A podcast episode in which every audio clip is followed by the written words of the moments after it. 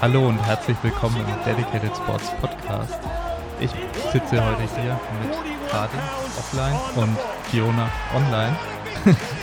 und ich hoffe, ihr könnt jetzt beide sehen, falls ihr in YouTube seid. Ansonsten könnt ihr auf jeden Fall beide hören. Und äh, sie stellen euch jetzt mal kurz vor und wir reden heute über die Rolle von Frauen im Kraftsport. Ja. Also ich würde mal anfangen. Also ich bin Kathi. Äh, ich bin 20 Jahre alt, äh, studiere Lebensmittelchemie äh, jetzt im äh, fünften Semester. Und ja, ich mache Powerlifting wettkampfmäßig seit diesem Jahr erst. Habe aber generell auch schon seit April 2018 ähm, mit Kraftsport angefangen, also einfach mich angemeldet ähm, im Studio und eben trainiert für mich. Und bin dann halt immer mehr so in das Kraftsportding reingekommen und eben seit diesem Jahr Wettkämpfe. Genau.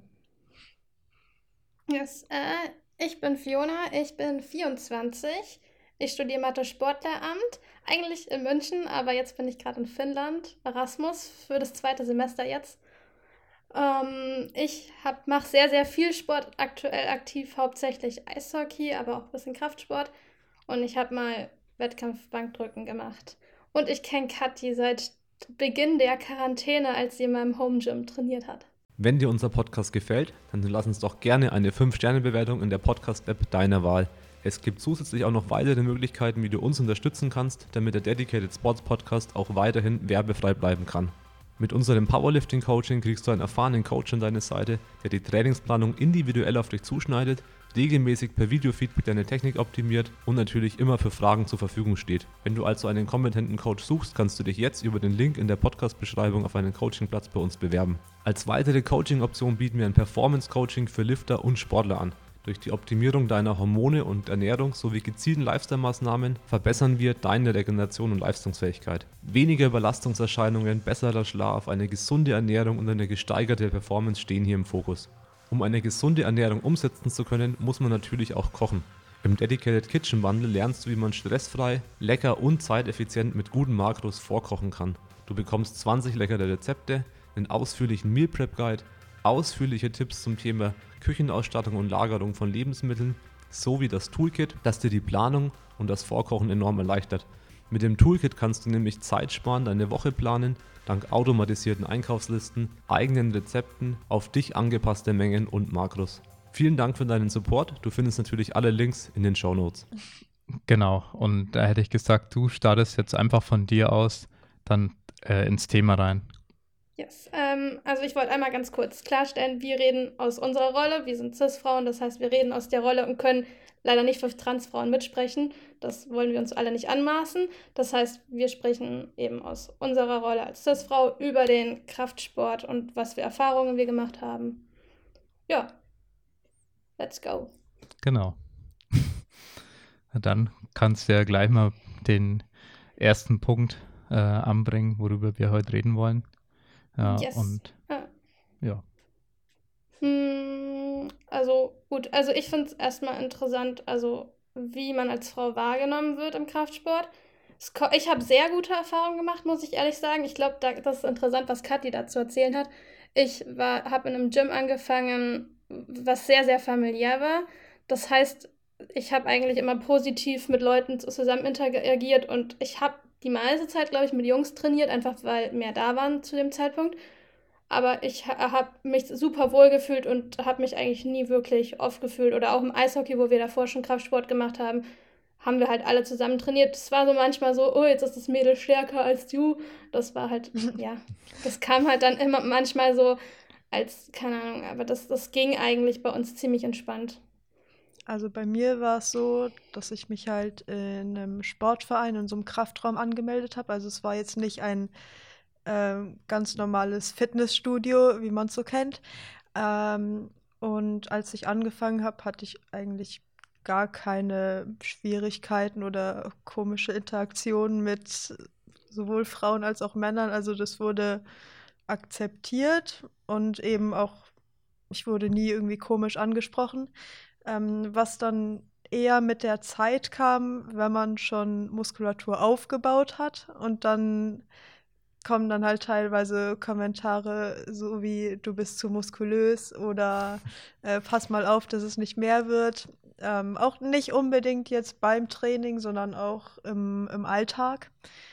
Ähm, wo es, ähm, ja, wo ich dann finde, man muss halt selbstbewusst irgendwie sein und quasi ähm, damit, damit umgehen können, dass andere Menschen so über einen denken, aber es eben nicht unbedingt wertend nehmen. Genau. Sozusagen als Kompliment wahrnehmen. Genau, genau, obwohl der Gegenüber es eigentlich als negativ wahrnimmt. Ja. Genau. Yeah. Das ist der Trick. Ja, ja, ich, ich, ich kann mich tatsächlich noch an eine Schlüsselszene in der 10. Klasse erinnern. Das, da hat irgendeiner der Jungs hat mich zum Spaß gemalt. Und dann hat der halt da bei dem Arm diese Muskulatur, die so nach außen geht, gemalt. Und ich war so, hä? Was ist denn das an meinem Arm da? Ich habe das nie an mir wahrgenommen. Ähm, ja, nee, aber ähm, ja, nee, ich, also ich, ich habe, glaube ich, auch die meisten Kommentare, die, also hin und wieder kriegt man ja doch Kommentare dann, weil man nicht so komplett der Norm entspricht vom Körperbild, habe ich meistens auch eher von Leuten außerhalb bekommen. Aber es war meistens, weil ich halt lockere Klamotten trage, dass dann, jetzt musst du aber schon mal aufpassen, du isst aber schon ganz schön viel. Und dann denken wir so, ja. Ja. ich äh, äh, sprich der Wahrheit, aber ähm, ich glaube, das ist nicht das Problem. Beim Essen habe ich eigentlich nie groß Kommentare gekriegt. Also das war bei mir nie ein Problem. Ähm, was die Leistung angeht, was du ja auch schon angesprochen hast, Fiona, ähm, also ich habe auch vor allem in letzter Zeit, wenn man halt schon ein bisschen fortgeschrittener ist und eben ähm, ja etwas mehr Gewicht bewegt, dann kriegt man auch irgendwann Kommentare, oh, du bist so stark. Oder man wird einfach angestarrt. Das war bei Mhm. mir auch manchmal so, dass da einfach äh, teilweise dann die Leute gerade aufhören zu trainieren, dich anschauen und anstarren, während du deinen Topsatz machst. Aber ich meine, ich, ich sehe es so, ähm, dass, dass ich mich wie in einem Wettkampf fühle. Da wird man auch angeschaut vom Publikum und dann, dann passt es Ja. auch. Ja, aber also wirklich, als ich angefangen habe, war alles ganz locker und mir ist eigentlich gar nichts aufgefallen, muss ich ganz ehrlich sagen. Hm, ja, das mit dem Angucken, ich bin ein Mensch, der sowas ganz schlecht wahrnimmt. Ähm, aber äh, ja, das ist, glaube ich, auch hin und wieder passiert. Aber da, oh, da habe ich auch eine lustige, ganz kurze Story aus meinem Verein, weil vormittags trainieren, da- also wo ich die meiste Zeit in München jetzt trainiert habe, im äh, Neuaubing, da tra ähm, trainieren vormittags immer die alten Menschen und dann hatte ich halt irgendwie, weiß ich nicht, habe ich am Ende 140 gedeadliftet. Und dann kam mitten in meinem Satz so eine Omi rein und läuft so hin zu meinem Gewicht direkt vor meine Nase, während ich gerade halt mein Setup mache. Ja, das sieht aber schon ganz schön schwer aus. Das ist aber schon ganz schön toll, was du da machst. Und ist das, aber geht das jetzt? Kannst du das anheben? Und das war einfach, das ist total süß gewesen. Ich war da komplett erstmal so, was? Wie, wo? Ja. Aber nee, ich habe, also in der Hinsicht habe ich eigentlich jetzt auch keine groß negativen Erfahrungen gemacht. Manchmal rennen Menschen vor der Nase rum. Das ist nerviger, als angestarrt zu werden. Angestarrt merke ich meistens nicht. Falls Aber es das- überhaupt passiert. Das, das denke ich mit dem Stören im Setup oder Ansprechen ist nicht unbedingt das, was nur Frauen passiert, Nein. sondern das ist generell der Fall. Also Genau. Ja. das ist jetzt Genau. nicht Ja, Verständnis frauenspezifisch. Ja. das stimmt. D- Das, das ist eine andere Geschichte. Also ich, Ja. das Ja. nehme ich tatsächlich nicht so wahr. Ich glaube, manche Leute nehmen es mehr wahr. Ich kann mir auch gut vorstellen, dass es manche Leute vielleicht auch ein bisschen stören könnte. Ja. Okay, aber erzähl mal, Kathi, erzähl mal von den nächsten Gyms. Das ist noch spannender, weil die, wie du da behandelt wurdest. Okay, ja, also wo ich halt äh, jetzt trainiere, das ist auch so ein äh, kleiner, ja, familiärer Kraftraum. Da ist es halt sehr unterschiedlich, was die Personen angeht. Also das gibt, es sind eigentlich fast nur Männer dort, ja. Ähm, und teilweise wird man halt, so wie ich auch schon gesagt habe, angestarrt und quasi bewundert, ähm, dass man so stark ist. Und von anderen Leuten kommen dann eher so, ich sag mal, Neidkommentare oder ähm, ja, leg mal leiser ab, se- sei nicht so laut, aber auch so, also ich habe schon das Gefühl, dass es einfach aus Neid passiert, dass man eher schlechter behandelt wird. Ähm, ja, aber ich akzeptiere es auch inzwischen. Und genau. Ja. Ja, also die eine Erfahrung, die Kathi da gemacht hat, war aber schon krass. Die, der wollte sie rausschmeißen, weil sie laut, ich glaube, in den Ständer Ja. abgedeckt hast. Ja, das war ganz Ja. seltsam. Der hat, also der Ja. hat sie richtig angeschrien, da hab, da, weil Kathi hat ihren Topsatz gefilmt und dann hat man das mitbekommen. Das war, also Okay, das war ja, schon jetzt du echt mich eh raus. Nee, ähm, das war, das war gar nicht, er wollte mich nicht rausschmeißen. Das war nochmal eine andere Story. Da wurde ich von einem anderen fast rausgeschmissen, als ich äh, gedeadliftet habe. Aber die Situation, die Fiona jetzt meint, ich habe eben meinen Kniebeugesatz ausgeführt, habe das Gewicht ins Weg abgelegt und das, ich bin halt ins Weg schon so ein bisschen mit Schwung reingegangen und habe das Gewicht halt abgelegt. Es hat halt ein bisschen, also es, ich habe halt das Gewicht abgelegt. Die 100, keine Ahnung wie viel Kilo. Und die Scheiben sind halt so ein bisschen aneinander ge, sagt man, gescheppert so. Ja. Und dann kam halt direkt der Kommentar, ja, mach nicht so laut, ähm, hier kracht gleich alles zusammen. Also er meinte das weg. Und äh, ob ich die, ob ich die Scheiben da ähm, richtig aufgeräumt habe und eben solche negativen Kommentare, was, wie ich schon gesagt habe, wahrscheinlich auf Neid zurückzuführen ist. Aber Also glaubt ihr, dass ihr da als ähm, Frau dann nochmal ein Stück anders ähm, behandelt wird, dass nochmal viel früher da Kritik kommt in, in solcher Ja, Hinsicht? also, Also, ich äh, habe ja auch meine Commercial Gym Erfahrungen und so gemacht. Also ja, in der Zeit, in der ich halt noch nicht hier äh, eigene Möglichkeiten hatte oder einen Verein hatte. Ja, und Hm. ähm, also ich kenne ja grundsätzlich die Probleme. Ja, Hm, Ich glaube, was, also ich habe damit nicht so viel Erfahrung gemacht, weil ich ziemlich Glück hatte mit Gyms. Ich glaube, das Problem, was Kathi oder was ich manchmal habe, ist, du wirst als Frau schneller respektloser behandelt. ja, Ich glaube, ja, wenn Kathi so stark wie sie ist, also als Mann wäre, mit dem Gewicht, was sie bewegen würde, und so Ja. muskulös wie sie als Mann wäre, wenn sie eben so weit trainiert hätte, ja. dann würde sich Leute mehr zurückhalten und respektvoller wahrscheinlich Ja, mit ihr reden. vielleicht, vielleicht, vielleicht nicht so, nicht so schnell so respektlos werden. Genau, ja, nee, das denke stimmt. ich auch. Ja, es hat dann viel äh, damit zu tun, dass die Leute dann ja auch irgendwo sich nicht trauen, das dann anzusprechen bei dem Mann, der dann, keine Ahnung, mit 250 Kilo Kreuzheben macht äh, auf Wiederholung. Und ja, das, das stimmt schon, dass die Gewichte halt dazu ausreichen, dass ihr auffällt, aber nicht dafür ausreichen, dass die Leute Angst vor euch haben, sozusagen.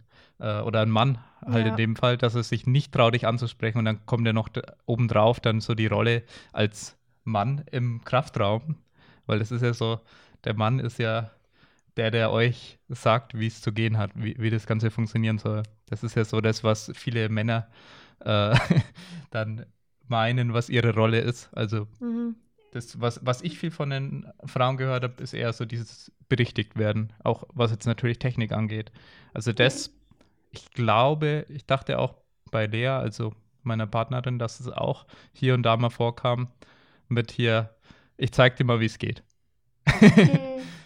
Das Ja. ist bei mir tatsächlich, vor allem da, wo ich jetzt trainiere, eher weniger der Fall. Hm. Aber es liegt auch einfach daran, dass die Leute, die dort trainieren, also es gibt eigentlich kaum jemanden, der hat eine Trainerausbildung und es sind eher die anderen Leute, die mich ansprechen, wie es geht, anstatt dass sie mir zeigen wollen, wie es geht. Aber als ich angefangen habe und noch in einem anderen Kraftraum war, da stimme ich dir definitiv zu. Da ähm, wurde ich auch des Öfteren korrigiert. Wobei ich muss sagen, dass ich da auch teilweise noch nicht ganz so adäquat, was Technik angeht, trainiert habe. Ähm, aber da, da kamen schon die ein oder anderen Leute. Und was dann natürlich auch typisch ist, ich glaube, Fiona, da hast du noch mehr Erfahrung bezüglich Brücke beim Bankdrücken, dass das so schlimm sei, Naja. dass man da drauf angesprochen wird. Ähm, aber ich, da, das Ja. passiert, denke ich, auch bei Männern. Aber ich glaube, bei Frauen Bei eben, Frauen bei, bei Frauen noch mehr, weil Das ist so wie wir, eben, wie wir eben auch schon gesagt haben, dass die äh, etwas respektloser teilweise behandelt werden. Genau. Und die Brücke ist nochmal krasser. Es fällt nochmal teilweise noch mehr auf. Und das ich kann auch sein. Ich kenne es ja wirklich von ganz vielen Frauen. Das, das mit der Brücke, das ist ja wirklich dann ich, ich weiß nicht, wie viel es gibt, die noch nie drauf angesprochen wurden, ob das auch gesund ist und äh, was man dann so macht. Da gab es das so ein ganz, oh, da gab es doch, war das ein Funk? Ich glaube, es war ein Funk-Video. Die haben doch Lena Schreiner als Negativbeispiel reingestellt, wegen der Brücke. Und die hat halt richtig schön Bank gedrückt. Und dann haben sich wirklich alle aufgeregt aus der Powerlifting-Szene. Da haben die Pürzelbrüder haben dann offene Briefe an Funk geschrieben und gesagt, hey Leute, das kann doch nicht sein. ähm, nee, aber äh, äh, äh also äh, in meinem Gyms habe ich eigentlich auch nie was mitbekommen. Ich glaube, es haben nicht mal im Internet, also ich lade euch ein, kritisiert mich im Internet. Es gibt bestimmt noch alte Brü äh, Videos von mir, wo ich eine Brücke mache. ähm, nein, aber ich, ich habe da relativ wenig Hate bekommen, was, was okay ist. Mm, ähm, mm, ja, Leute, wenn die halt gar keine Ahnung haben, die mich halt dann direkt gefragt haben, dann habe ich das halt einmal ganz kurz erklärt. Dann haben sie mir geglaubt oder mir nicht geglaubt, je nachdem. ähm, und dann, hab, ja. dann war, das, war das Thema eigentlich gegessen. Da habe ich, ich, ich habe echt Glück gehabt. Ich habe echt ganz gute Erfahrungen in, die Hinsicht, in der Hinsicht gemacht. Vielleicht liegt es auch daran, dass ich mit relativ, ich fühle mich halt im Gym zu Hause, weil ich im ersten Gym, wo ich war, da habe ich vier Stunden jeden Tag, das war meine Familie, da war ich zu Hause. Das heißt, ich bin in jedes Gym gehe ich rein, als würde es mir gehören und dann äh, komme ich, glaube ich, mit einem anderen Selbstbewusstsein rein und dann wirst ja. du dann doch noch mal ein bisschen anders behandelt, obwohl ich hin und wieder doch auch mal Sachen bekommen habe, wo ich mir dachte, hey, ich glaube nicht, dass du mit einem Mann genauso geredet hättest, aber ja. Ja. Ich, nee, also, ich, ich, ich, will aber nur sagen, ich glaube, ich habe Glück gehabt. Ich, ich, ich glaube, andere Leute, ja. also Frauen vor allem, haben da ganz andere Erfahrungen gemacht. Vor allem auch Leute, die im Commercial Gym trainiert haben. Ja, genau. Oder noch trainieren müssen. Ja. ja. Nee, ähm, ist ja auch eine der, also was mir aufgefallen ist, hier im Fitnessstudio, da haben wir auch, ja, jetzt doch schon einige Mädels, äh, die hier trainieren. Und ich denke mir da einfach nur, okay, also ich frage mich ja immer, warum wer hier trainiert. Also warum fühlt sich wer hier wohl und bleibt hier angemeldet und ähm, oder hat sich hier überhaupt erst angemeldet? Und bei vielen Frauen muss ich sagen, ja, okay, ich gehe hier rein, niemand gafft sie an, niemand belästigt sie. Ähm, und also ich habe mich dann immer mal so kurz versucht reinzuversetzen und gedacht, ja, stimmt, würde ich mich auch anmelden. Weil hier kann ich einfach trainieren. Ich kann mhm. hier einfach mein mhm. Ding machen. Und ja, das Glück hat halt auch nicht jeder dann, dass er dann so ein Fitnessstudio um die Ecke hat, wo man so ungestört trainieren kann und wo ja jeder ganz genau weiß, okay, da kann, da bin ich nicht Mr. Anonymous und kann mir da sonstige Kommentare erlauben, also in einem Clever Fit kam es mir schon so vor, nur als Beispiel, dass es eigentlich egal war, was ich heute sage, weil morgen weiß es eh keiner. Ja, mhm. Und ich, ich kann da halt meine Kommentare dann abgeben. Gegen, mhm. Also ich persönlich habe das ja nie gemacht. Äh, also ich weiß nicht, ihr kennt sicher auch die Situation, dass ihr gerne jemanden korrigieren würdet, aber das ist halt wieder das Gleiche. Um, also oh, man kennt sich mich, selber. Dass ich das nicht machen muss hier, in, oh, ja. hier im, Gym, wo ich bin. Es sind super viele Mädels, was ich sehr geil finde. Es gibt insgesamt unabhängig Mädels und Jungs, Leute, die haben so eine äh, Technik sehr abseits der Norm. Ähm, und und ich, ich stand am Anfang da und ich habe die ganze Zeit in Deutschland gecoacht und war darauf aus, Leute zu berichtigen. Und ich schaue das mhm. mir an und denke mir nur so, not my business. Ja, nee, ist genau der Punkt. Und im Commercial Gym muss man die Einstellung ja dann auch irgendwo haben. Wenn man sich selber dann gut auskennt, will man auch dann nicht das Negativbeispiel sein und rumrennen und hier jeden korrigieren, der hier die Sachen anders macht. Es ist halt trotzdem noch den ihr Ding und du wirst es schon mitkriegen, wenn jemand da empfänglich dafür ist oder wenn du mit jemandem schon mal gesprochen hast und dann fragst, hey, darf ich dir einen Tipp geben? Äh, und manche wollen das ja auch, aber im Regelfall ist es, glaube ich, ganz schön, mal keinen Tipp zu kriegen, weil das ist ja genau das, was dann Frauen dann am Ende ja auch äh, nicht unbedingt immer haben wollen. Sei es auch darum, dass du jetzt ganz am Anfang kein, oder erwähnt hast, dass es noch keine perfekte Technik gehabt. Ja, auch wenn man jetzt noch keine perfekte Technik hat, will man teilweise einfach mal machen und ja. schauen, wie es entwickelt und nicht von jedem zweiten. Also musst du dir vorstellen, deine Technik ist jetzt wirklich nicht perfekt. Und dann bin ich halt zusätzlich noch äh, eine Frau. Das heißt, die Hemmschwelle dahin zu gehen und denjenigen zu korrigieren, ist da meiner Meinung nach deutlich geringer. Mhm. Ja, und dann kommt aber auch jeder her, der es ein bisschen besser kann. Dann hilft dir auch besser. nicht beim Lernen. oder er denkt, also teilweise ist ja wirklich nur er denkt, er kann es mhm. besser. Aber auch wenn es so wäre, wäre es nicht für deine, deine optimale Lernkurve wichtig, dass jetzt alle zwei Minuten jemand kommt und dir erklärt, wie es besser geht.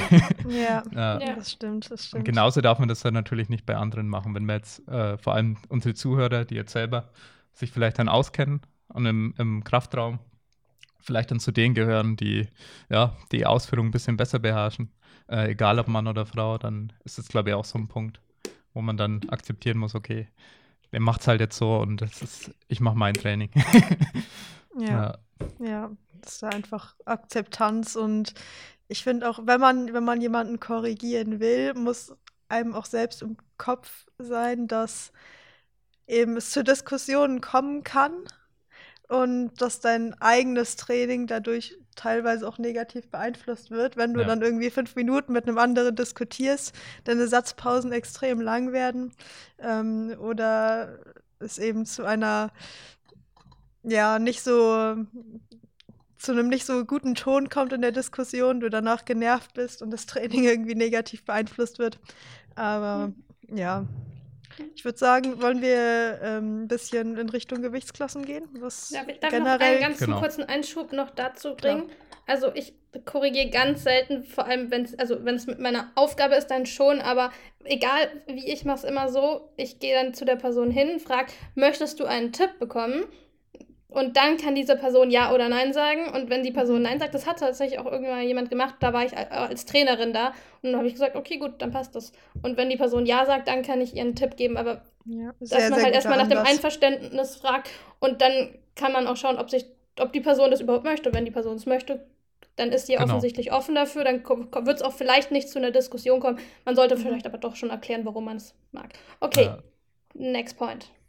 Next point. Genau, also Gewichtsklassen. Ähm, also alle, die zuhören, sind, oder viele, die zuhören, sind wahrscheinlich eher aus dem Powerlifting. Aber Gewichtsklassen gibt es natürlich auch nicht nur im Powerlifting, sondern auch in ganz vielen anderen Sportarten. Äh, Weightlifting, ich glaube, Fiona, Boxen, da kannst du ja. vielleicht noch mehr, noch mehr Sportarten nennen als ich. Weil du ja, mehr Box, Boxen bist. ist ganz krass, glaube ich auch. Da, ja. Ja. Alles, was so in die Richtung geht. Ja, aber Powerlifting ist auch ein Paradebeispiel, also. Ja, oh, Strongwoman, genau. Strongmen haben auch Weight, äh, die haben auch Gewichtsklassen im Optimalfall. Ja. Wenn genug dabei sind.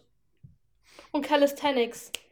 Calisthenics haben noch Gewichtsklassen. Ja, beide ja. Calisthenics, genau. Und die Indoor Rower, die haben auch ähm, Gewichtsklassen. Genau. Ja, also gibt es genau. viele mit Gewichtsklassen. Ja. ja. Hm, ja, nee, ich, ich glaube, da ist interessant, wie sich das bei äh, Frauen irgendwie so verhält, weil ich meine, es gibt diesen super bekannten Spruch, frag eine Frau nie nach ihrem Alter oder Gewicht oder irgendwas und dass das so eine Red Flag ist. Und, ich, und da, hm, weiß ich nicht, legst du quasi blank oder so. Ja, viele Frauen finden es halt irgendwie unangenehm, glaube ich, über ihr Gewicht zu reden, weil sie selbst mit ihrem Körper oder mit ihrem Gewicht äh, mental eben ein bisschen strugglen und es eben dann vor allem unangenehm ist, mit, vor allem mit Personen, die einem nicht so nahestehen, darüber zu reden. Und vor allem, wenn man dann eben den Sport ausführt mit Gewichtsklassen und man eben ja, eine Frau ist, vielleicht mental ein bisschen mit seinem Körperbild, Gewicht struggelt, ist es umso schwieriger, sich dann auch für eine Gewichtsklasse zu entscheiden, beziehungsweise wenn man, wenn man ähm, cuttet, ob das vielleicht nicht noch potenziert, dass man ähm, Struggle mit seinem eigenen Körperbild entwickelt und solche Sachen. Hm. Ja. ja. Ähm, ja, ich, meine, ich, ich vielleicht wieder so kleiner Disclaimer, das kann natürlich bei Männern genauso der Fall sein, das kann auch bei Transfrauen, das kann bei allen möglichen Frauen, wir reden wieder aus unserer Perspektive. Ähm, ja, aber ich glaube, da, also da bekommt man auch ganz, ganz viel mit von ganz vielen äh, Leuten, die Probleme haben oder die sich über Gewichtsklassen beschweren oder generell. Ich habe ähm, hab mich mal in einer 57er war ich mal angemeldet für eine Deutsche und das war dann elf Tage vorher, da durfte ich fünf Kilo abnehmen, damit ich das da reinschaffe, weil sonst hätte ich ja nicht starten dürfen bei der EM danach. Und mhm. das war auch ein sehr, sehr böser Watercut, den ich da machen durfte. Und auch mein erster Watercut und auch letzter Watercut, den, den ich dann gemacht habe. Okay. Weil das, das, das war auch nicht besonders lustig. Und ja, Hört sich also, heftig an. War, ja, war, war, hat nicht so viel Spaß gemacht. Das, äh, äh mental war, glaube ich, das, das größte Problem. Meine Mama hat sich ganz, ganz große Sorgen um mich gemacht und hat dann gemeint, jetzt hör doch mal auf, lass es doch bitte, weil so am letzten Abend, wo es mir dann auch echt nicht mehr gut ging, das schaffst du eh nicht, du bist ein Kilo drüber und das will man dann nicht hören. Sie hat das aus ihrer Perspektive als Mutter natürlich absolut, mhm. also sie hat sich einfach nur Sorgen um mich gemacht, was ja auch verständlich ist. Ich war wahrscheinlich ja. auch nicht in so der besten Verfassung. Ich bin auch danach komplett krank gewesen nach dem Wettkampf. Aber ja, Flummi, das ist... Kurze, kurze Zwischenfrage, Flummi, wurdest du da gecoacht an der Stelle? Nee, ich habe äh, von der Lea die alten äh, How-To-Videos vom Watercut, die glaube ich jetzt rausgenommen. Die habe ich einfach okay. genommen und das eins zu eins nachgemacht. Also, okay. also eine Freundin ja, dann, von mir, dann, eine Freundin von mir hat doch mal.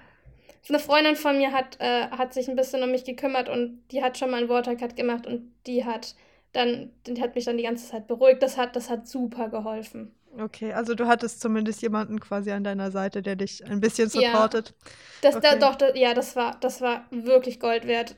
Ich ja, habe dir, hab dir die, Ohren, die Ohren vollgeheult und die waren mal so, jetzt entspann dich, das wird schon, das ist ganz normal. Ja, aber ja. also das Gewicht nachher für Gewichtsklassen, das ist, kann schon auch sehr, sehr krass sein. Das, ja. Ich meine, das ist ja auch nicht sonderlich gesund.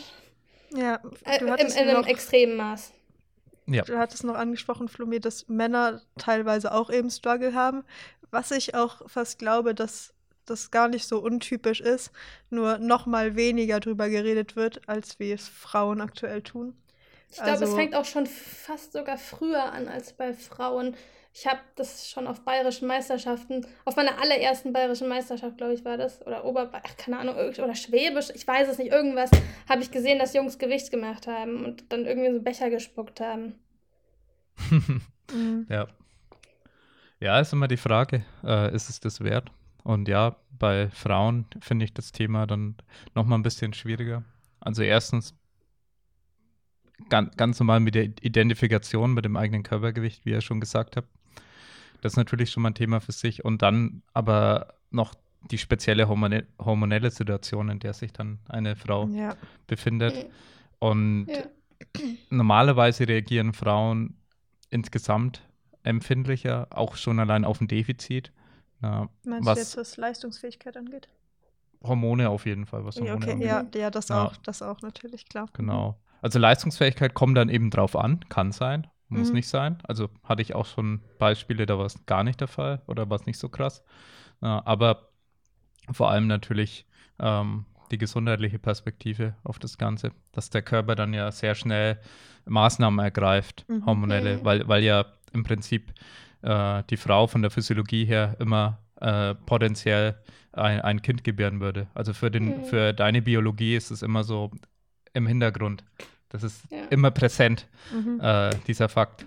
Ja, und deswegen reagiert ähm, der Körper dann auch schneller auf sowas, weil er dann ganz schnell Anpassungen vornimmt. Ja. Mhm. Aber Die Frage gesagt, ist, wie könnte man das verbessern? Ich meine, wir haben zum einen mal, ich meine, das gibt was, wie wir es in, ähm, bei uns haben und im IPF und so, dass wir quasi mehr oder weniger morgen, am selben Morgen oder am selben Tag, ein paar Stunden vor dem Wettkampf, äh, Gewicht nehmen. Dann gibt es, ich glaube, das macht es noch deutlich extremer, aber ist für die, den Wettkampf selber nicht mehr so ausschlaggebend. Die Möglichkeit, einen Tag davor oder irgendwie so zu einem Zeitpunkt davor das Gewicht zu nehmen.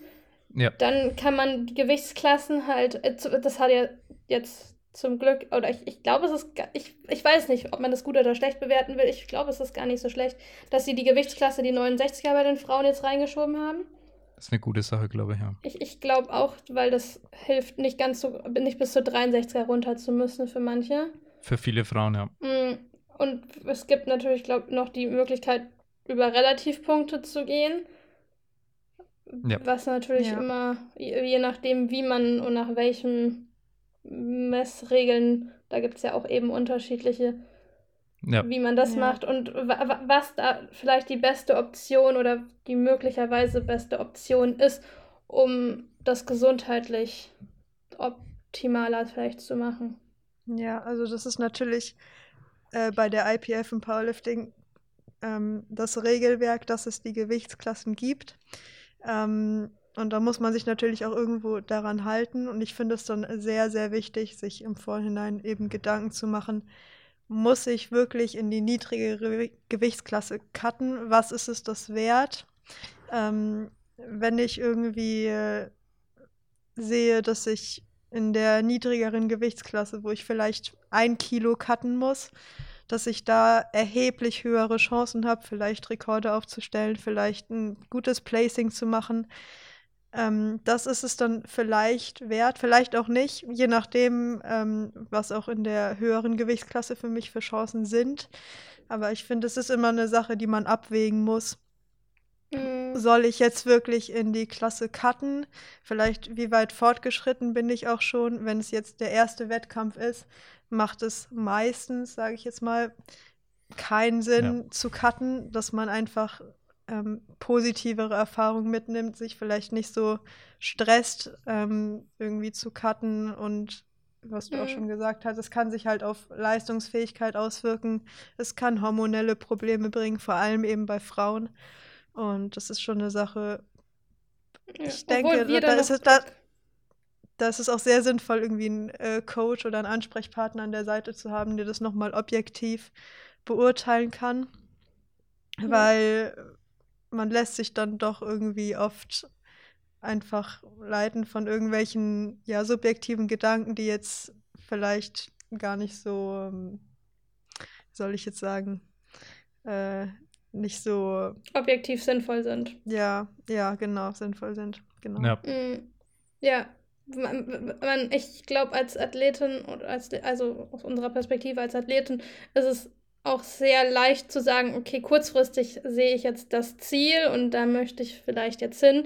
Und ein Coach kann vielleicht das sehen oder eine Bezugsperson kann das vielleicht anders sehen und sagen, okay, ich weiß, du bist jetzt hier, aber du machst jetzt seit, weiß ich nicht, einem Jahr, zwei Jahren diesen Sport und wenn wir eh noch weitergehen, wirst du eh automatisch noch hypertrophieren. Das heißt, du wirst so oder so nach oben gehen mit, den Gewichts, mit dem Gewicht. Und dann macht das halt gar nicht Sinn, dass du jetzt anfängst runterzudrücken, weil das sich auf deine Leistung in zwei Jahren vielleicht auswirkt oder in einem Jahr schon. Ja, genau. Ja, man Leistung, muss es noch immer langfristig sehen, ähm, ja, wo man kurzfristig, hin will. Ja, kurzfristig hat man zum Glück den Vorteil, dass Powerlifting ja so ein sehr kurzer Sport ist, dass sich das normalerweise nicht so krass laut meiner Meinung nach Research nach auf, darauf auswirkt. Das beim Boxen, glaube ich, deutlich schlimmer nochmal.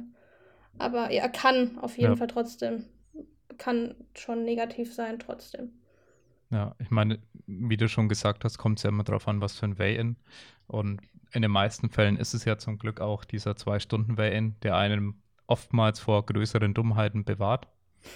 Ich hatte auch schon, ich glaube, ich hatte auch schon mal 24 Stunden und so, da habe ich auch äh, schon dumme Sachen gemacht. Aber ähm, ja, das ist schon mal der eine Punkt. Man kann nicht so heftig cutten, damit die, dass die Gesundheit dann entsprechend negativ ähm, beeinträchtigt wird, dass es wirklich dann schlimme Folgen hat. Also man kriegt schon hin, wenn man es unbedingt will, aber dann ist die Leistung auch dementsprechend. Aber mhm. ähm, in den meisten Fällen geht es halt einfach noch. Und das ist schon mal ein Kompromiss. Also aus gesundheitlicher Perspektive muss man ja wirklich sagen, okay, so dieses richtige Gewicht machen sollte man komplett vermeiden. Jetzt ist natürlich nicht alles nur Gesundheit, sondern es geht um Leistung und es geht ja, um Platzierungen. Es ist ein Leistungssport, genau. Äh, und es ist ein Leistungssport und da geht man Kompromisse ein, wie in jedem Leistungssport eigentlich. Und ja, da man muss nur für sich selber wissen, okay, wie viel Kompromisse will ich eingehen, wie lang will ich ein niedriges äh, Körpergewicht haben und weil ich es ja selber als Trainer schon mitgekriegt habe, erwähne ich das auch. Das ist natürlich so ein Gewichtsklassen-Ding, bringt ja nicht nur den Cut dann am Ende mit sich, sondern vielleicht auch eine permanente äh, Unterversorgung an, ja, an das ist ein guter Punkt. Vielleicht, wenn man ja. einmal in eine niedrigere, niedrigere Gewichtsklasse cuttet, dass man dann noch mehr eben darauf aus ist, langfristig auch in dieser Klasse zu bleiben und langfristig eben ein recht niedriges, niedriges Körpergewicht zu halten und ja. dann eben selbst ähm, seinen Progress ähm, verlangsamt, beziehungsweise dass man kaum Progress machen kann, weil man sich eben bezüglich des Körpergewichts selber limitiert irgendwo. Ja, mhm. genau. Und in dem Fall hatte ich es ja dann auch schon, dass man dann vielleicht länger auch in der Klasse bleiben musste, weil es eben dauernd wieder Quali und internationale Wettkämpfe dann folgen. Mhm. Und dann will man immer in der Range zum Cutten bleiben. Mhm. Und dann ähm, sind so Folgen, dass halt die Periode mal ausbleibt, ähm, eben auch meiner Erfahrung nach nicht so selten. Ja, ja. und mental ist nochmal eine ganz andere Geschichte. Ich meine, das sind ja. jetzt die off offensichtlich körperlichen Effekte, die auch nicht gut sind, aber es ja. ist natürlich auch mental für viele eine Challenge oder auch langfristig bringt das bei vielen Probleme. Oder Leute, die davor Probleme haben, verstärken die. Ich meine, aber wir, wir müssen natürlich auch über die andere Seite reden. Manchen Leuten hilft es. Also ich weiß nicht, ob es mir, wie es kurzfristig war, aber inzwischen bin ich relativ egal mit meinem Gewicht, einfach weil ich das über, weiß ich nicht, zehn Jahre lang immer wieder irgendwie vor meiner Nase habe und inzwischen sehe ich ein Gewicht und denke mir nur so, ja, das ist, das ist eine Nummer, die steht da. Das ja. ist eine Zahl und so besonders viel Aussagen tut sie jetzt irgendwie auch nicht.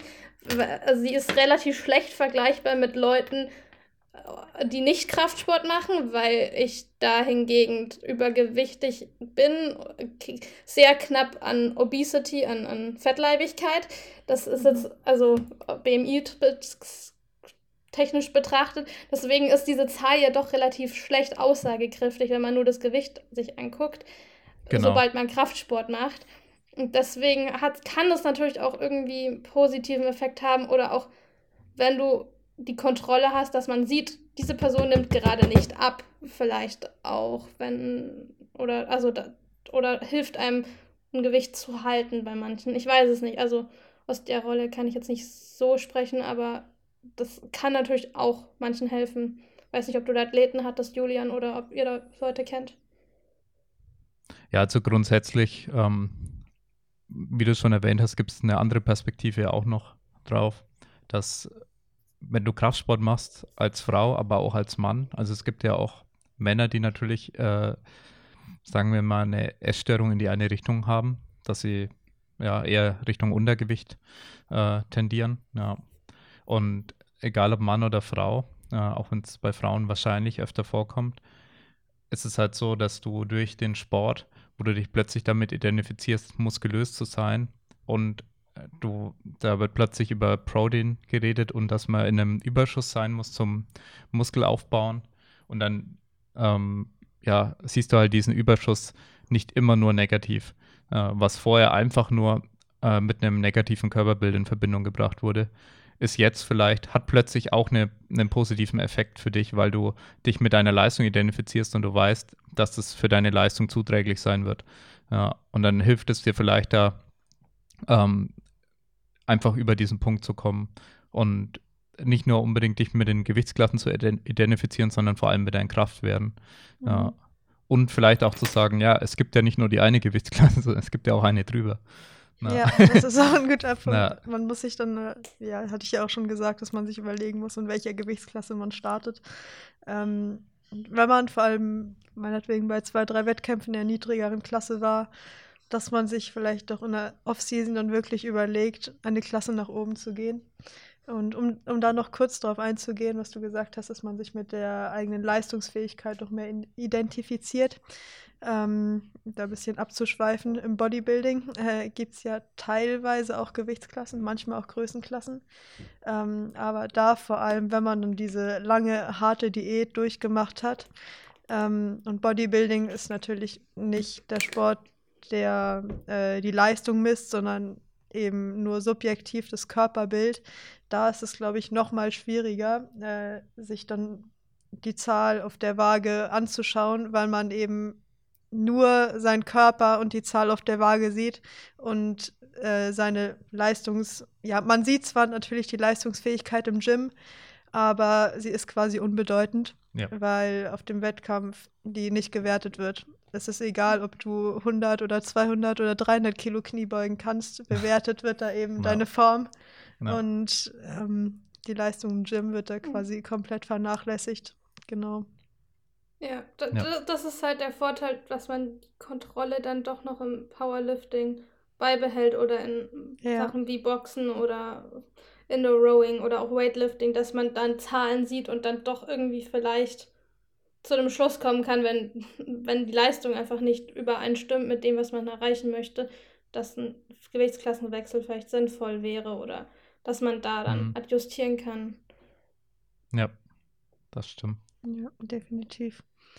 Ähm, was ich noch ansprechen wollte auch, ähm, wenn man zum Beispiel schon eine Essstörung hatte oder mental eben sehr struggelt, wirkt sich eben das Cutten negativ nochmal drauf aus, wie man mental zu seinem Körperbild und zu seinem Körpergewicht steht.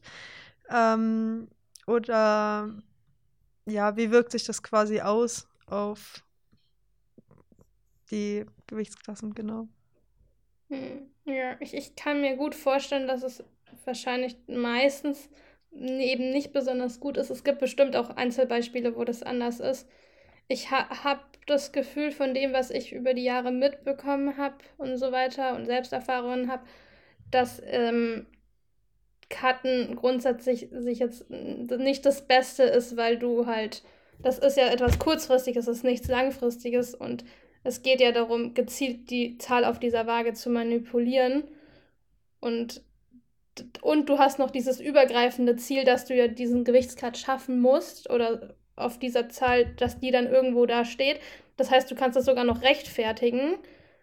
Und mhm. dann hast du, äh, und selbst wenn, wenn das, wenn eine Person merkt, dass das ihr nicht gut tut, ist es schwierig, weil sie muss ja den Cut schaffen.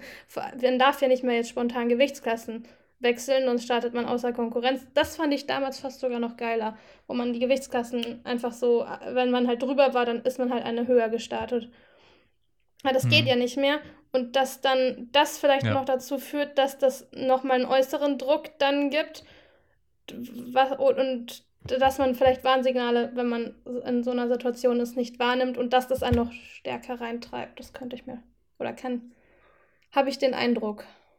Ja, ich glaube auch, dass es ähm, dieses Cutten eben solche mentalen Struggles eher potenziert und nicht irgendwie äh, in die andere Richtung, dass man dadurch irgendwie lernt, besser mit seinem Körperbild umzugehen. Das ist, glaube ich, eher was dann äh, langfristig kommt mit dem Sport, wenn man eben im gesunden Maß irgendwie vor allem eine Off-Season gestaltet, dass man auch ein paar Kilo zunimmt, vielleicht auch mal einen Monat gar nicht auf die Waage geht oder vielleicht nicht jeden Tag, sondern nur ein, zweimal die Woche, dass man eben so ein bisschen Abstand nimmt vom, vom eigenen Körpergewicht und vielleicht auch nicht äh, jeden Tag äh, vorm Spiegel post oder so, sondern ja, man sieht sich natürlich im, im Gym im Spiegel ab und zu, aber ich glaube, wenn man ähm, eben in der Offseason nicht so drauf aus ist, sein Gewicht zu manipulieren oder so, tut das auch schon sehr gut. Und aus eigener Erfahrung, also ich habe auch einen Essstörungshintergrund, ähm, kann ich schon sagen, dass wenn man eben langfristig dran bleibt und vor allem, ich denke, auch eine Ansprech äh, ein Ansprechpartner wie ein Coach oder ein guter Freund, der sich mit dem Sport auskennt, mit dem drüber zu reden und eben versucht, so einer Offseason produktiv zu gestalten, kann schon auch ähm, sich positiv daraus aus auswirken, was so die, ähm, ähm, die mentalen Struggles und das Körperbild und so angeht. Mhm. Ja, was, was ich denke auch, also ich meine, wir reden gerade drüber generell, dass es die Gewichtsklassen gibt, bietet sich an, wie, wie wir es eben jetzt tun, wie du es gerade tust, sich darüber auszutauschen und Leute, die im, Geha also im Geheimen, also die halt Essstörungen haben und keinen Kraftsport haben, machen. Ähm, das ist nicht so öffentlich diskutiert oder es wird jetzt immer mehr, aber generell setzt man sich sehr schnell damit auseinander im Kraftsport oder wird damit konfrontiert. Und vielleicht hat das auch einen positiven Effekt, dass du dich eben mit anderen Leuten auseinandersetzt. Darüber, Ja, dass es das gibt und dass Ja, und dich generell auch damit auseinandersetzt, ähm, auch, auch selbst, dass du halt vielleicht auch eben zunimmst, was sich positiv auf die Leistung Mhm. auswirkt. Genau. Ja. Nee, ab, äh, das ist halt, dadurch, dass wir eben das alles thematisieren, passiert es halt nicht so im Geheimen, wie es halt, weiß ich nicht, generell in der Öffentlichkeit. Gut, da wird halt dann mal gesagt, ja, ich muss jetzt unbedingt mal wieder Diät machen, weil ich habe mir einen Kuchen gegönnt. Ich weiß es nicht. ähm, ein Ja. Kuchenstück. Ähm, nein, äh, ich gönne mir den Kuchen. Mhm. normale, normale Menschen gönnen sich ein Kuchenstück.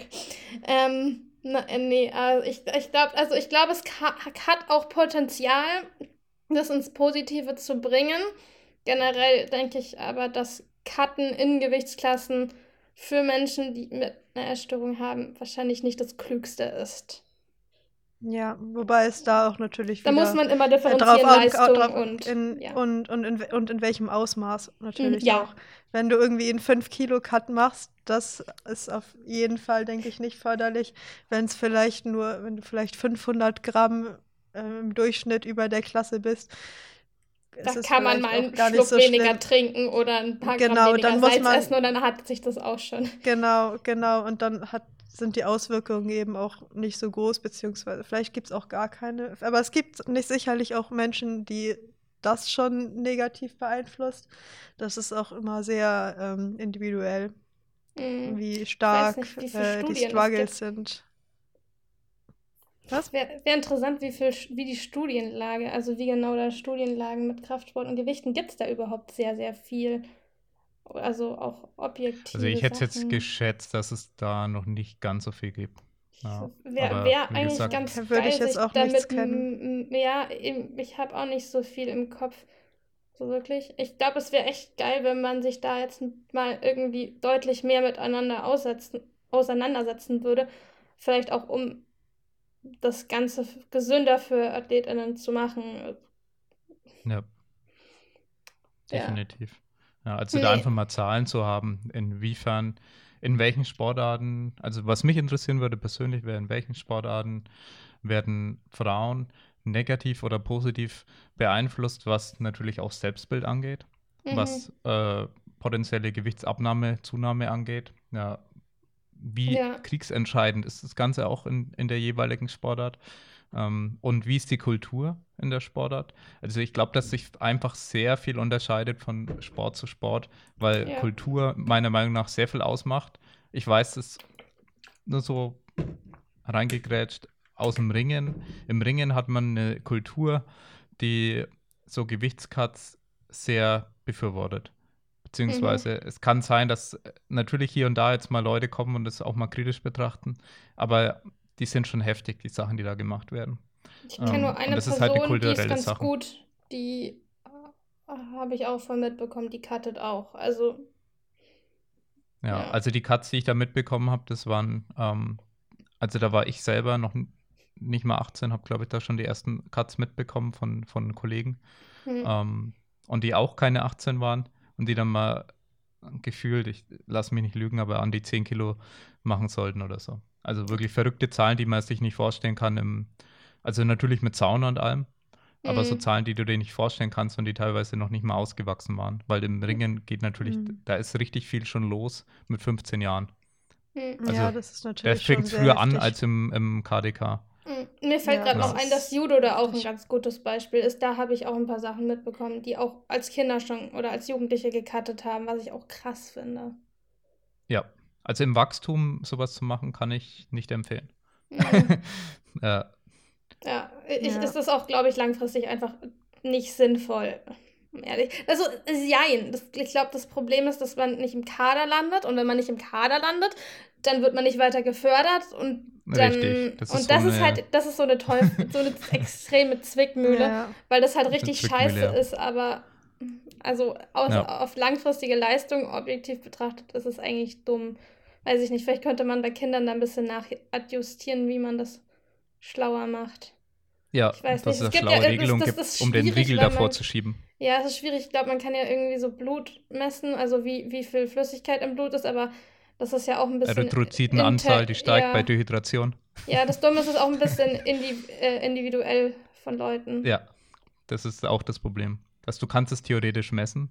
Da gibt es viele Marker, die Dehydration anzeigen, aber äh, das ist individuell, wie sich das dann äh, niederschlägt. Und da kannst du Mhm. nicht sagen, ja, jetzt, jetzt machen wir hier den Cut. Ja, Ja. muss man. Also Ja. vor, all, vor allem, wenn es bei, bei Kindern gemacht wird, ist es halt sehr wichtig, eine erfahrene Person an seiner Seite zu haben, die das irgendwo beobachtet oder gar nicht erst zulässt oder nur in sehr geringem Ausmaß gestaltet. Aber es wäre natürlich auch schon sehr geil, wenn, ich sag mal, so eine Zahl in den Raum geworfen, bis 16 oder bis 18 Jahre, dass man da einfach die Regelung ähm, so macht, dass es dass die Platzierung einfach nach Relativwertung geschieht und dass du Aber eben die müssen ja nicht in gegeneinander eine antreten, das Klasse ist der Kack. Das ist halt das Schwierige was bei Ge äh, Gewichtsklassen im Kampfsport. Du kannst ja niemanden, der 20 Kilo mehr wiegt, gegen einen stellen, der die 20 Richtig, Kilo irgendwo weniger musst du die wiegt. Grenze immer Da, ziehen. deswegen, musst du, deswegen musst du da in Gewichtsklassen einteilen. Ja. Das, das, ist, das ist der Nachteil in, Ja, Kampfsport. Ja, aber du kannst, du kannst natürlich einfach eine gewisse Anzahl Leute nebeneinander starten lassen, aber oder nee, ja, das geht nicht. Stimmt. ja, nee, Nee, das ist beim recht. Kampfsport mit One-on-One Ja, sozusagen ja. ein bisschen. ja, ich, ich war anders gerade noch zu sehr im. Powerlifting. Du bist zu sehr im Powerlifting. Ja. Lass die mal nebeneinander starten, ihr macht jetzt Schattenboxen, Leute. äh, Nee, mm. nee, aber Es gibt, ich weiß Ähm. nicht, in Taekwondo gibt es ja einfach so, also gibt es ja auch die Wettkämpfe, wo du nur die Form und also die Technik bewertest und wo man verschiedene Figuren läuft, anstatt dass du jemanden umhaust, was natürlich schwierig ist. Ich, es ist äh, gut, ich glaube, da begeben wir uns ein bisschen zu weit aus unseren, aus unseren Ja. Wissensständen heraus. Aber Ich ich, ich denke, da ist es gut nachzujustieren bei Kindern, die cutten. Mhm. Das ist nicht gut. Ja.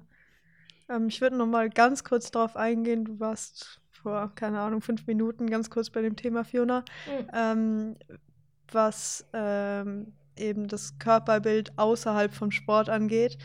Also als ich in meine Essstörung reingekommen bin, war ich auch noch nicht, beziehungsweise ja eigentlich fast nicht irgendwie im Kraftsport aktiv. Ähm, vielleicht so gerade am Anfang, aber nicht wirklich. Und ich muss sagen, dass da wirklich nicht offen drüber gesprochen wird oder wenn drüber gesprochen wird, dass einfach irgendein, ich sag mal, irgendein dover Kommentar nebenbei in den Raum geworfen wird, so nach dem Motto, ähm, ja, iss mal mehr oder oh, du bist ja ganz schön dünn geworden. Ähm, was dich irgendwie nicht wirklich weiterbringt, wenn du in der Essstörung bist.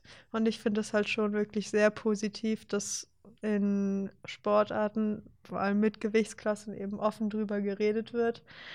Und das kann sich schon meines Erachtens sehr positiv draus auf, drauf auswirken, wie du zu deinem Körper stehst und eben zu einem gewissen Grad auch irgendwo dich heilen, wenn man jetzt so sieht. Genau. Hm, Ich denke eben, das, ja, also das drüber sprechen, glaube ich, ist wichtig für einen Heilungsprozess. Auch, dass es enttabuisiert wird, über Essstörungen zu reden und über Ja. äh, generell Verhältnis zu Essen. Mm, ja, und, und, und wir haben halt ein anderes Körperbild im Kraftsport als Ideal, als es jetzt in den Medien unbedingt präsentiert wird. Ich weiß nicht, zu dem Ja. Zeitpunkt, wo ich jung war, war Germany's Next Topmodel noch nicht divers, in Anführungszeichen. Ähm, da waren alle Models noch su super, super dünn und das war dein Ja. Bild, was du im Kopf hattest, wo du dachtest, das ist attraktiv oder gelernt hast. Und als ich mit Kraftsport begonnen habe, ich habe sehr viel CrossFit verfolgt ähm, und habe halt die Mädels dort gesehen und ich weiß noch, dass ich damals im Bild hatte ich im Kopf, boah, sind die stark, aber die sind ja schon ganz schön muskulös, die sind ja schon ultra breit und ja, also so will ich jetzt nicht aussehen. Und irgendwie so über die Jahre ist mir aufgefallen, dass ich die jetzt als normal wahrnehme, in Anführungszeichen. Also Arnold Schwarzenegger würde sagen, keine Angst wirst du nicht. Eben, ja, oh, das ist, das, das, ist, das ist einer meiner Lieblingssprüche, so, when people Ja. tell you uh, they never want to look like you, don't worry, they never will. ja, das ist so geil. Ja, Aber nee, ja. aber ähm, das, das ist, ja gut, ich war, glaube ich, teilweise schon ungefähr so breit wie CrossFit-Athletin. Ich meine, ich habe ja auch relativ ganz gut über einen kurzen Zeitraum CrossFit gemacht.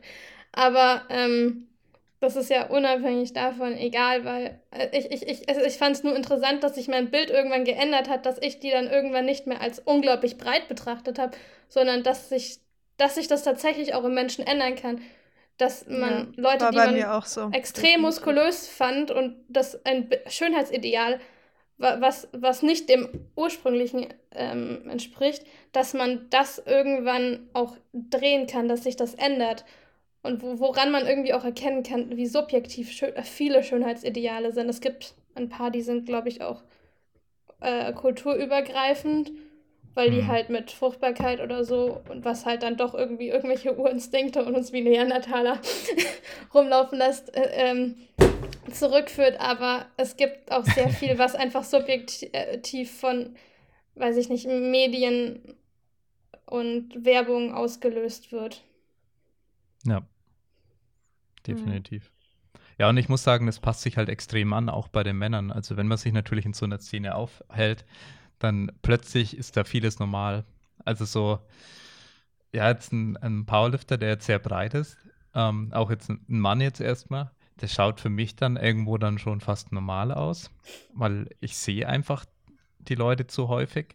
Ja, und dann jemand, wo in der Fußgängerzone jemand sagen würde, schaut normal aus, schaut dann für mich nicht normal aus. Und bei Frauen ist es halt ja auch ein bisschen so ähnlich. Also ich, ich denke mir, ich erwische mich dann manchmal bei dem Gedanken, boah, die einen dünnen Arm, so in der Art. Äh, Mhm. Eine ganz normale Frau, die vor mir steht. Das ist Ja, einfach nur so ein Gedanke, der so reinschießt, so. weil du so krass geprägt bist von deiner Kultur. Boah, die einen dünnen Arm. Die hat einen normalen Arm. Was jetzt normal ist und was gut ist. Ja. Mhm. Weil meistens sind es ja wirklich Frauen, die, die sich gar nicht körperlich betätigen und es ist natürlich auch ungesund, ähm, weil sie vielleicht auch ein komplett falsches Körperbild haben. Also ist meine Meinung, also mit diesem, was du vorhin erwähnt hast, mit Germany's Next Topmodel, dieses Körperbild, die viele Frauen ja trotzdem noch haben. Und ich sage, naja, äh, ich finde es jetzt auch nicht mehr attraktiv oder so. Und ähm, das ändert sich dann natürlich auch vieles innerhalb von äh, gewissen Subkulturen. Ja. Mhm. Ja, es ist, ist sehr, sehr subjektiv, was, was du als schön oder normal empfindest Ja. und was eben nicht. Genau. Ja, nee. Ja, also, ja, stimme ich zu. Ja, hast, ich- hast du das auch bei dir bemerkt, dass das, das Körperbild, wenn du so andere Männer siehst oder auch Frauen, dass Ich sich das so ein bisschen anpasst? Ich, coach, ich habe ja so lange CrossFit gecoacht und dort hatten alle sichtbare Apps fast oder sehr, sehr viele. Und, und auch im Power, äh, weiß ich nicht, die waren alle ultra breit und ich war so, ja, das ist halt so, das, das ist normal oder das sind halt dann meine Freunde und dann bin ich Ja. sehr lange nicht mehr, oder ein Kumpel von mir, der ist halt recht breit und ich bin halt, habe den halt ewig nicht mehr gesehen und dann sehe ich den wieder und jetzt ist mein, hänge ich mehr mit Leuten ab, die nicht, wo die meisten nicht ganz so breit sind und jetzt komme ich wieder zurück und denke mir so, I'm hugging a mountain of muscle. Und davor habe ich das gar nicht mehr wahrgenommen, weil alle so ausgesehen haben, die ich in meinem Umfeld hatte. Ja. Also, ich- also grundsätzlich ist es ja, glaube ich, auch nichts Negatives, das zu normalisieren. Ich, ich denke, ich denk, es hilft vielleicht vielen Frauen möglicherweise Vorbilder zu haben, die sehen, die ist breit und das ist gut so. Und, und die ist zufrieden mit sich, ho hoffentlich. Ähm, also es kann, glaube ich, insgesamt schon ein positives oder auch eine Änderung hervorbringen auf das, wie es sein sollte oder wie es eben auch okay ist, anders auszusehen als Ja. die Norm. Ja. das ist bei Subkulturen dann wirklich schon auch hier und da was Schönes. Also ich, ja, wobei ich selber dann, wenn ich dann mal im CrossFit ab und zu bin, äh, also auch jetzt hier beispielsweise in Bayreuth, äh, trainieren ja auch ein paar so sekundär noch hier bei uns, äh, Mhm. die im CrossFit eigentlich trainieren. Äh, und wenn man dann drin ist, äh, da ist nochmal ein anderes Körperbild und ist teilweise nochmal so krasser, auch was du meintest mit sichtbare Apps, bin ich dann auch immer schon beeindruckt. Weil das ist dann was, das ich äh, dann gar nicht so tagtäglich habe. dass die Leute halt äh, so ripped sind. Aber sogar da dann innerhalb dieser Subkultur Kraftsport ähm, hat man dann schon wieder eigene Körperbilder. Und wenn du dann im, im Strongman unterwegs bist, ist halt wieder Oh, äh, ja. komplett eigenes Körperbild. Du, du Ja, kennst ja auch die Sunny, oder? Äh, ich ich, ha, Ja. ich hab, hab so ein Eishockey-Camp gehabt und da bin ich ihr das erste Mal begegnet und die hat gerade irgendwas aus ihrer Tasche gekramt und hatte halt, ich weiß nicht, ob die einen Tank oder einen sport hatte und ich sehe ihren Rücken und war nur so, oh wow, oh wow, that's amazing. Ein paar Flügelchen. Ihr Flügel, Ja. große Flügel, keine Flügelchen. Ja, nee, aber das, also generell im Kraftsport ist es, also die Körperbilder im Kraftsport, je nachdem, wo du dich genau befindest, unterscheiden sich natürlich. Aber generell ähm, könnte, würde ich schon sagen, dass Kraftsport und ein, ich sag mal, Normalo, also keine Ahnung, meine Eltern meinetwegen, ähm, haben nochmal ein anderes Körperbild als überall im Kraftsport. Hm. Also da kann man schon auch. ja, definitiv. Ja. Also im Kraftsport gibt es zwar Unterschiede, aber die ähm, sind für äußere äh, oder Leute, von außen sind die relativ ähnlich. gering. Hm. Ja, Ja, genau. also diese, diese, Ja. Sie werden es insofern dann erkennen, wenn halt die Leute in Open Weight Classes versus Crossfitter, da, da, da, da wird man noch was wahrnehmen, ne? Aber ja, das Ja. stimmt. Ja. Was ich äh, noch erwähnen wollte, ist so der Punkt, wenn man jetzt ähm, so dieses Problem mit dem Gewicht, was ihr schon mal angesprochen hattet, mit dem eigenen Körpergewicht. Mhm. Ich sage das jetzt einfach aus einem reellen Beispiel heraus, ähm, Verwandtschaft, Umfeld und äh, dieser Gedanke, ah, jetzt habe ich, es war eine Feier, ich habe jetzt mehr gegessen an der Feier, zusätzlich habe ich dann ja noch irgendwie wahrscheinlich besonders viel Salziges gegessen, Wasser gezogen ohne Ende und ja, verändert sich natürlich auch vieles dann sehr schnell, vor allem bei ähm, Frauen habe ich immer das Gefühl, dass auch schneller natürlich auch mal sich mehr verändert beim Körpergewicht. Und dann der nächste Tag so. Ähm, ich kenne halt dann oft so Kommentare, ja, ich hatte zwei Kilo, drei Kilo mehr auf der Waage. So, wirklich so, was sich erstmal völlig abstrus anhört. Ja, Mhm. also, so viel kannst du natürlich nicht an einem Tag dir drauffressen. Das Ich funktioniert glaube nicht. schon, also wenn du eine Binge-Eating-Störung hast, dann geht es schon. Ja, aber ich sag mal reell, was dann wirklich Ja. gespeichert wird, wahrscheinlich, äh, dass die Menge dann doch nicht funktioniert. Ähm, das muss ja alles erst umgewandelt werden. Aber zumindest äh, ist ja viel Markeninhalt dann dabei und äh, Wasser und alles Mögliche. Und ja, es äh, da kann schon deutlich schwerer sein plötzlich auf der Waage. Äh, das auf jeden Fall. Und dann diese Schlussfolgerung, die man dann, wenn du jetzt nicht Kraftsportler bist und nicht sagst, ah, okay, jetzt, keine Ahnung, äh, kann ich damit auch Muskeln aufbauen, sondern immer nur so diesen Punkt hattest, ja, das ist auch natürlich aus einem reellen Beispiel. Als ich so und so alt war, war ich nie über dem und dem Gewicht.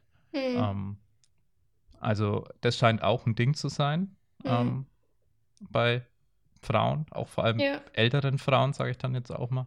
Ähm, also in dem Fall ist es jetzt äh, keine äh, junge Frau, aber dann will man natürlich diesen Punkt oder hat man diesen Anker ja, und will den natürlich immer wieder erreichen und dann muss teilweise, da muss man dann irgendwann zugeben, dass man einen neuen Anker setzen muss. So, ich will zumindest nicht mehr unter, äh, über das und das Gewicht. Ich will Mhm. zumindest immer unter 60 Kilo bleiben. Nachdem es vorher halt irgendwann vor 55 Kilo waren, dann ist irgendwann 60 Kilo. Und dann, die, die Schlussfolgerung ist dann ja, okay, dann darf ich jetzt erstmal nichts essen. Und dann hungere ich jetzt erstmal und oder esse nur einen Salat und, und dann wird halt, also es ist für mich so ein Endloskreislauf, wenn ich das rein physiologisch betrachte, so.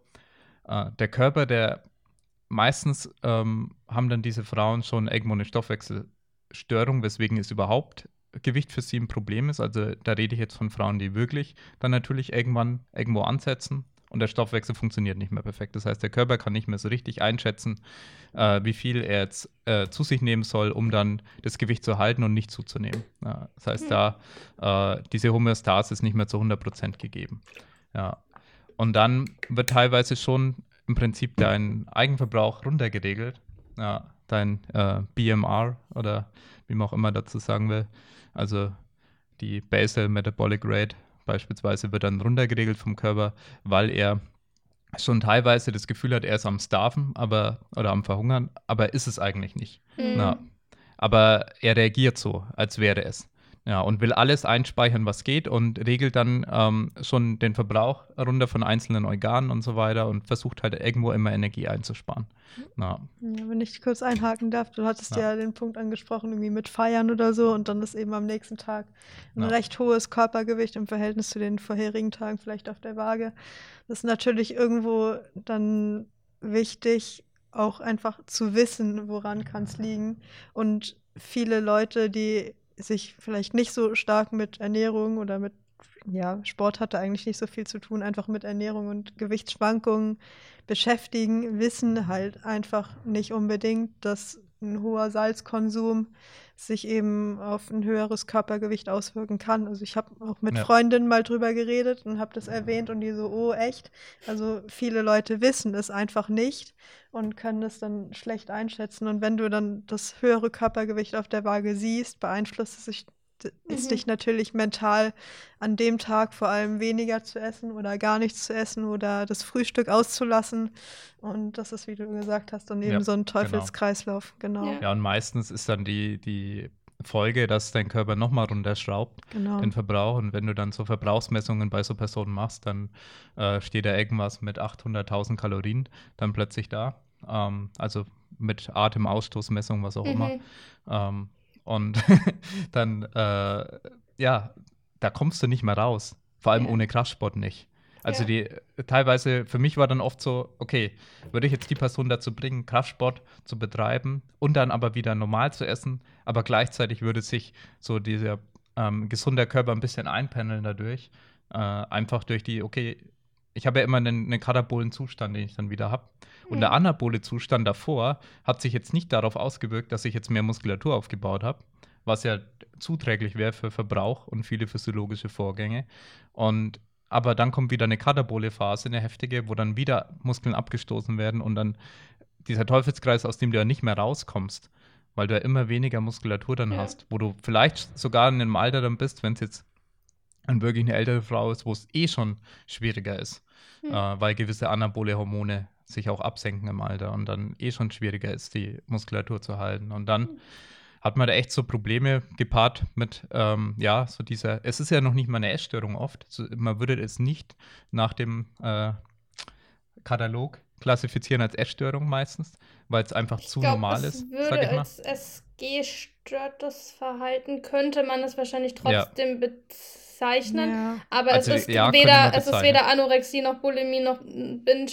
Ja, vielleicht so ein bisschen Richtung Bingen, aber nicht so wirklich. Ja, es ist natürlich auch, wie, wie definiert man das? Ja. Also essgestörtes Verhalten ist da vielleicht Ja. das Beste, was Also man ich sag's mal so, in kann. der Praxis würde es zumindest nicht so eingestuft Ja. werden, weil einfach ähm, das auf so viele Frauen dann zutrifft. Einfach nur, okay, es war halt eine Feier, es war Weihnachten, jetzt haben wir gerade Weihnachten gehabt, okay, danach ist wieder mehr auf der Waage drauf, ah, jetzt muss ich wieder runter. Und diesen, Mhm. diesen Endloskreislauf, den man dann hat und den ich aber wirklich bei Frauen viel, viel mehr beobachte, ähm, solche Gedankengänge. Mhm. Und es ist ja noch nicht mal so, dass jetzt jeder drüber spricht. ähm, aber ich glaube, in der Praxis das schon ein großes Problem ist, vor allem dann auch außerhalb vom Kraftsport. Auch wenn jetzt da am Thema ein bisschen abgeschweift bin, weil es eigentlich um die, äh, um das Bild im Kraftsport ging. Aber ich glaube eben, dass da das ein positives Beispiel wäre, Mhm. wenn man solche Personen dazu bringen würde, so ein bisschen einfach nur diese Idee vom Kraftsport, dass es eine anabole Phase auch gibt, dass es einen Aufbau gibt, dass es Mhm. überhaupt einen Grund gibt, mal im Überschuss zu sein und sich zufrieden zu fühlen, obwohl man jetzt mehr gegessen hat. Mhm. Einfach, also ich kenne das auch, also ich fühle mich, äh, ich glaube, da habe ich jetzt noch nicht bewusst drüber geredet, aber ich fühle mich schlecht, wenn ich viel esse, wenn ich nicht hart trainiert habe. Also nicht, zumindest Mhm. die letzten Tage. Wenn ich gerade eine Phase habe, und da gab es auch in diesem Jahr eine Phase, habe ich drei Wochen nicht trainiert wegen zu viel Arbeit. Ähm, und dann, da kann ich, da habe ich dann auch so fast eine Essstörung, da kann ich dann einfach nicht overeaten. So. Oder halt, da will ich halt dann ganz wenig essen, weil ich mir denke, jetzt, ich kann ja keine Muskeln aufbauen, weil ich trainiere gerade nicht. Mhm. Ja. Und der Gedanke, der ist natürlich dann, ähm, bei Frauen, die jetzt dann keinen Kraftsport betreiben, wahrscheinlich dann immer da, dass alles, was Mhm. ich an Überschuss habe, sich negativ auswirkt und äh, du das nie mit was Positivem in Verbindung bringen kann, Mhm. kannst. Ja, Ja. ich, ich glaube, da hat Kraftsport Potenzial. Du hast irgendwann mal, bist du am Anfang, glaube ich, darauf eingegangen mit dem Salzspeichern. Das finde ich auch sehr spannend. Das ist bei Frauen, vor allem wenn man seinen Körper mal immer, also regelmäßig vergleicht mit sich selbst, glaube ich, sehr, sehr schwierig, weil sich der Salzgehalt ja oder der, die Wasserspeicherung ja so schnell ändern kann bei Frauen. Ja, genau. Das ist ja hormonell und Das ist ja angeht, krass. ja. Also teilweise, weiß ich nicht, äh, teilweise schaut man morgens in den Spiegel und denkt sich so, hey, sehe ich heute toll aus und dann isst man Frühstück und dann läuft man irgendwie rum und sieht man sich irgendwann im Spiegel und denkt, hä, bin ich dieselbe Person? Oder, oder wenn, ich glaube, also auch Frauen, äh, also das, ich finde es auch cool, es gibt so ein bisschen mehr so Richtung Social Acceptance, auch auf Instagram und so. Mir tun Frauen ein bisschen leid, die das nicht haben, weil sie gar nicht, also weil sie gar nicht weil sie physiologisch einfach mehr wichtig sind und dementsprechend gar nicht ähm, den Unterschied so direkt sehen und dann wird es so, ja, ich bin aber normal und das ist normal, dass man das hat und dann denken die sich so, ja, ich habe das ja gar nicht, bin ich jetzt nicht normal. Also ich glaube, es ist wichtig, dass man das alles grundsätzlich erstmal als okay betrachtet, dass es okay ist, wenn Ja. man das hat, dass man okay, dass es auch okay ist, wenn man das nicht hat. Ähm, aber das, aber das Leute, die das haben, das kann, glaube ich, auch richtig, also das kann dann auch, glaube ich, richtig nerven oder halt, das glaube ich, es kann auch wahrscheinlich mit ein Grund sein, warum sehr viele Frauen strugglen. Ja, definitiv. Ja, es ist natürlich auch irgendwo sehr individuell, vor allem bei Frauen, inwiefern da Körpergewichtsschwankungen auftreten. Also bei der einen Frau, ähm, die hat ihren Zyklus und da treten fast keine Schwankungen auf und bei der anderen Frau sind die Schwankungen enorm. Ja. Ähm, das ist natürlich ja sehr individuell, was das angeht. Um vielleicht ein paar abschließende Worte zu sagen. Ähm, ich würde sagen, Kraftsport hat eben schon sehr großes Potenzial, was eben ähm, mentale ähm, Struggles mit dem Körperbild angeht, diese eben sich vor allem damit zu beschäftigen, darüber zu reden. Es gibt natürlich heutzutage auch enorm viele Informationen, die du dir einholen kannst. Und ich denke schon, dass ähm, Kraftsport eben ja die, solche Struggles mit dem Körperbild sehr vermindern kann oder ganz ähm, aus, wie, sag, wie sagt man, äh, äh, entfernen kann. Ja. genau. Überkommen, weiß ich nicht. Wir wissen, was Überkommen, du meinst. genau. Wir wissen, was du meinst. Ja. Genau. Ja, Ja, ich glaube, ich glaube, Also es hat Chance, sehr viel. Potenzial. Ich, es ist, glaube ich, sehr wichtig, dass, wir, dass man darüber redet, dass offen diskutiert wird, dass damit, sich damit auseinandergesetzt wird mit potenziellen negativen Einflüssen wie möglicherweise Gewichtsklassen, ge möglichen Genau. Gewichtscuts. Also es ist natürlich der, der Kraftsport. Man muss dann auch noch einteilen, in welchem Ausmaß mache ich den Kraftsport, mache ich ihn auf Leistungsniveau. Und Ja. dann gibt es eben auch irgendwann die Sparte an Kraftsport, wo es sich wieder negativ auswirkt auf das Körperbild, wenn man eben zu krass cuttet oder solche Sachen. zu krass mit aber sich ich mit anderen mal so- vergleicht, was auch immer. Da Oder das, kann viele genau. Dinge sein, denke ich. Genau. ja, Ja, ich, ich, ja. das Ich stimmt. glaube, das ist so abschließend. Das ist kein Schwarz und Weiß, es ist grau. Wie immer. Genau, genau, genau. Es ist kein Schwarz-Weiß, es ist grau, wie du sagst.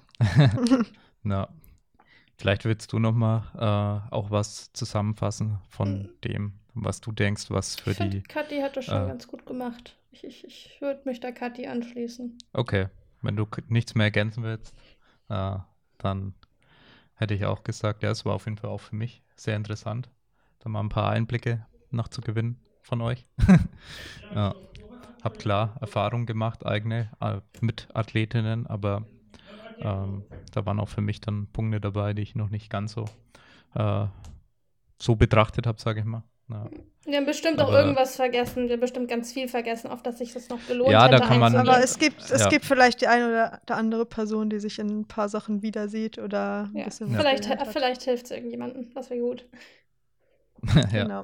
definitiv sind da bestimmt Punkte dabei, die äh, einigen Leuten weiterhelfen werden. Und deswegen bedanke ich mich auch bei euch, dass ihr euch die Zeit genommen habt. Danke Ah. dir fürs Danke Einladen. für die Einladung.